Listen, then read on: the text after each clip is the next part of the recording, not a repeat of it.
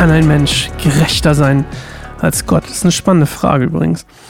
Ähm, ich habe die Überschrift, ich glaube, Hoffnung für alle, wenn mich nicht alles täuscht. Ähm, fand ich ein bisschen passender, als wenn ihr nämlich seht, äh, in, der, in der neuen Leben, Neues Leben, die Bibel, dass er die, ähm, die Übersetzung, die wir hier benutzen, die Claire liest, ähm, da ist die Überschrift von Hiob 4, nämlich Eliphas erste Antwort an Hiob. Aber das klingt alles so ein bisschen so. Äh, sonst habe ich nämlich immer die Überschriften aus der genommen, aber ich glaube, die, ich habe die jetzt aus Hoffnung für alle. Klingt ein bisschen, äh, bisschen auch, ähm, finde ich, passender zu dem ganzen, zu dem poetischen von Hiob, zu der ganzen, zu der Lyrik und so. Also kann ein Mensch gerechter sein als Gott. Wir befinden uns im ersten Redezyklus der Freunde. Also alle drei Freunde kommen jetzt quasi einmal hintereinander zum Wort ähm, oder zu Wort. Und ähm, es gibt insgesamt, glaube ich, drei Redezyklen. Und Hiob antwortet zwischendurch auch auf jeweils auf den Freund, Freundin in Anführungszeichen. Und ähm, die Freunde werden von Mal zu Mal eigentlich krasser und es stellt sich immer mehr heraus, okay, es sind eigentlich nicht mehr, es sind eigentlich gar nicht seine Freunde. Die sind nicht unbedingt dazu da, um ihn zu trösten, sondern die wollen ihn eigentlich, ähm, ja, verurteilen, würde man vielleicht sogar sagen. Ähm, oder verspotten, vielleicht nicht, aber ähm, auf jeden Fall ist es ziemlich bös, böswillig, böswillig? Böse, was sie teilweise sagen. Und ähm, ich hatte ja schon erzählt, Eliphas ist hier der Erste, den wir gleich hören werden von Claire. Er ist wahrscheinlich der Älteste, habe euch auch schon erzählt, warum. Hat am meisten Redeanteil, redet als erstes. Das sind alles quasi so gängige Sitten im alten Orient gewesen. Und ähm, unser Freund Hiob hätte hier definitiv Ermutigung gebraucht. Doch äh, der sieht eigentlich die ganze Verantwortung auch für die Ermutigung, nicht nur für, die, für die, sein Leid, sondern auch dafür, dass er sich eigentlich ermutigen müsste bei Hiob selbst. Und ähm, Eliphas Theorie ist quasi, dass nur Sünder und Gottlose leiden. Und ähm, was natürlich nicht real ist, was wir auch noch hundertfach in der Bibel finden, das ist teilweise komplett, also komplett gegenteilig davon ist. Ähm, Paulus zum Beispiel auch, ja, wie, wie, wie er im Gefängnis leidet, oder wer, wer Stephanus, war das der, der gesteinigt wurde? Also es sind ganz oft eben witzigerweise nicht die, die ein gottloses Leben führen, ähm, die leiden irgendwie anders, sondern die, Jesus sagt ja auch selbst, ihr werdet mein, um meinetwillen leiden und äh, verfolgt werden. Und ähm, wir hören uns erstmal klären. Und gestern habe ich mir ein bisschen zu viel vorher erzählt. Deswegen ähm, hören wir jetzt erstmal Claire.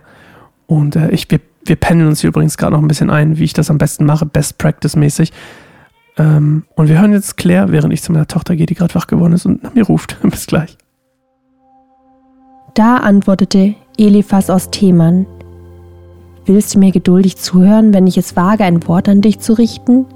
Denn ich kann nicht länger schweigen. Früher hast du vielen Menschen Mut gemacht. Du hast die gestärkt, deren Hände kraftlos wurden. Wer in Stolpern geriet, den richteten deine Worte auf. Und wer beinahe in, den, in die Knie ging, fand bei dir Halt. Doch kaum bricht das Unglück über dich hinein, verlierst du den Mut. Trifft es dich selbst, bist du entsetzt. Macht es dich nicht zuversichtlich, dass du Gott stets gefürchtet hast? Erfüllt es dich nicht mit Hoffnung, dass dein Lebenswandel immer untadelig war? Denke mal darüber nach. Kann denn der Schuldlose zugrunde gehen? Wann wurde der Aufrichtige je vernichtet? Aus Erfahrung weiß ich, wer Unheil plant und Böses sät, der wird auch Unheil und Böses ernten. Gott vernichtet solche Menschen mit einem Hauch aus seinem Mund. Sie verschwinden im Auflodern seines Zorns. Wenn sie auch wie die Löwen brüllen und wie die jungen Löwen knurren, müssen sie doch verstummen und können nichts mehr ausrichten. Sie gehen zugrunde wie ein Löwe ohne Beute und ihre Kinder werden zerstreut wie die Jungen der Löwen. Eine Botschaft hat mich in Geheimen erreicht, sie wurde mir ins Ohr geflüstert. Sie kam in einer nächtlichen Vision, die meine Gedanken bewegte als die anderen im tiefen Schlaf lagen. Furcht packte mich, ich zitterte und bebte vor Schreck. Ein Geist streifte an meinem Gesicht vorbei, so dass mir die Haare zu Berge standen. Er stand vor mir, doch ich konnte nicht erkennen, wer er war. Vor meinen Augen erschien eine Gestalt und eine Stimme wisperte, kann denn ein Sterblicher gerechter sein als Gott? Kann denn ein Mensch reiner sein als sein Schöpfer? Wenn Gott nicht einmal seinen Engeln vertraut und ihnen ihre Fehler vorhält, wie viel weniger wird er denen vertrauen, die in Lehmhäusern wohnen? Ihr Stoff ist der Staub und sie werden zerdrückt wie die Motten. Am Morgen leben sie und am Abend sind sie tot. Sie gehen dahin, ohne eine Spur zu hinterlassen. Ist es nicht so? Wenn ihr Zelt abgebrochen wird, dann sterben sie und wissen nicht, wie es ihnen geschieht. Ja, sie wissen nicht, wie es ihnen geschieht. Also, unser Freund Eliphas hat, wie gesagt, die Theorie, dass eigentlich nur Sünder und Gottlose leiden müssen. Ähm, ich habe ja schon gesagt, das ist nicht wirklich bibelfundiertes ähm, Wissen hier. Das wäre eine falsch, wie sagt man? Ähm, wäre ja, egal. Es ist auf jeden Fall falsch. Ähm, auch im Al Alten Testament stimmt das übrigens nicht. Also es sind nicht die Gottlosen, die äh, als einzige leiden und die Sünder, sondern ähm, teilweise, wie gesagt, genau andersrum. Ähm, hier wird noch ein bisschen über die Löwen geredet. Also früher war es so, die Lo Löwen wurden halt gejagt, weil die eine Gefahr für die Menschen darstellten. Und ähm, prinzipiell erzählt er ihnen quasi, also der, der Vergleich ist quasi, die Löwen mussten leiden und so muss auch, ähm, ähm, sagt Eliphas, müsste auch ähm, Hiob eigentlich sein Leid verdienen, so wie die Löwen eigentlich das Leid verdienen. Ja, versteht ihr? Und ähm, um den Ganzen quasi noch mehr Gewicht zu verleihen, sein, sein, quasi seine Weisheit zu untermalen. Also alles, was er sagt, beruht quasi auf der Annahme, er sei weiser als Hiob, ja.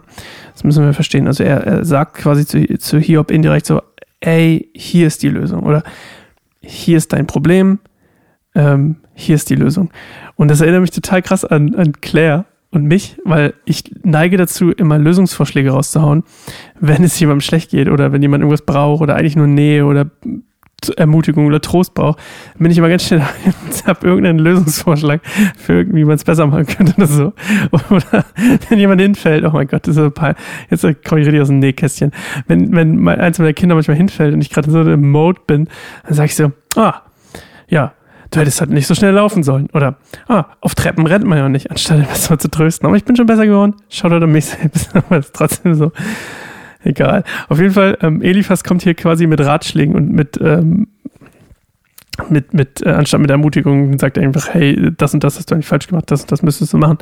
Und um das Ganze mit seiner Weisheit zu untermalen, zu sagen, hey, ähm, hier übrigens, äh, ich habe nicht nur mit meiner Weisheit recht, sondern ich hatte auch noch eine Traumvision und ähm, ähm, hat quasi auch noch so einen so so einen Hauch Übernatürlichkeit, wollte ich gerade sagen, reingebracht.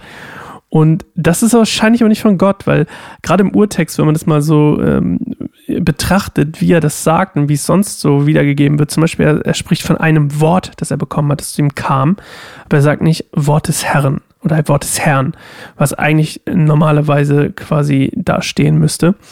Dann heimlich ist so ein Wort, was eigentlich auch nicht dazu passt, ähm, weil es eigentlich aussagt, dass es sehr schwer erfassbar ist und das eigentlich auch nicht unbedingt da reinpasst in diese ganze, ähm, ich habe hier eine Vision oder was von Gott empfangen. Also das ist eigentlich auch nicht so üblich. Und dann das Dritte, was dagegen spricht, ist, dass er eigentlich was sagt, was falsch ist. Nämlich er sagt, seine Botschaft sagt ja eigentlich, dass Gott sich nicht um den Menschen kümmert. Und das ist ja an sich auch falsch. Das heißt, wir haben ja eigentlich drei gute Indizien dafür, dass seine Traumvision oder seine Vision, die er da hatte, um das Ganze zu untermalen, nämlich seine nicht vorhandene Weisheit, ähm, er denkt natürlich als weise, aber das quasi um zu untermalen, ist wahrscheinlich basiert eigentlich auf einem auf Quatsch. Vielleicht hat er es sogar geträumt, aber vielleicht ist das auch vom Satan. Ähm, das wird hier irgendwie nicht so explizit äh, verneint. Also ich könnte mir vorstellen, dass das auch vielleicht wirklich, äh, vielleicht hat er das wirklich empfangen. Und ähm, ja, aber ja. Auf jeden Fall.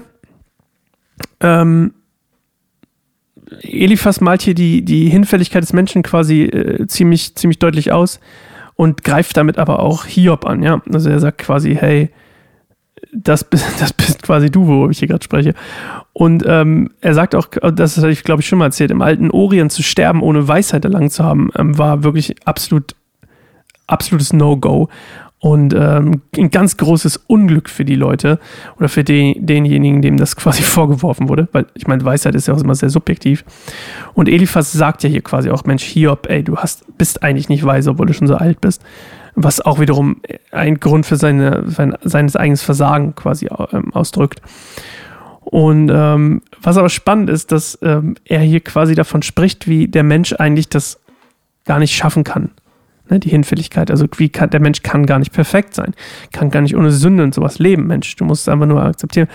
Und eigentlich ist ja das Interessante, entweder hält er sich für was Besseres, sodass er quasi da drüber steht, was er nicht tut oder nicht kann, weil er auch ein Mensch ist. Also da merkt man aber, wie abgehoben er eigentlich von der Situation ist, wie viel, wie arrogant er auch ist. Und dann auch, da, da kommt übrigens wieder Hochmut kommt vor dem Fall, weil der Fall kommt ja später. Und auf der anderen Seite, ähm, entweder das oder er, er merkt einfach gar nicht, dass er sich damit auch selbst anspricht. Also beides spricht so eine gewisse Abgehobenheit von der Situation von, von der Realität irgendwie, irgendwie spiegelt es da. Und ähm, er ist auf jeden Fall absolut unhilfreich für unseren Freund Hiob in seiner Situation. Und wird auch noch viel besser, das ist noch harmlos hier. Ja, wie das Ganze morgen weitergeht, das hören wir äh, uns morgen an. Ja, brillanter, brillantes Ende, Sascha. Mal kurz Slow Clap. Brillantes Ende. Ähm, werdet, gerne, werdet gerne Patreon, würde mich total freuen. Wie gesagt, ab einen Euro macht hier schon einen riesen Unterschied für unsere Arbeit. Vor allem, wenn mehrere Leute einen Euro geben. Ähm, ansonsten gerne Feedback, Sascha at keinesimmerbaum.org. Und äh, ich freue mich auf morgen zu einer neuen Folge Bibelstunde Goldemund. Ahoi, macht's gut. Tschüssikowski.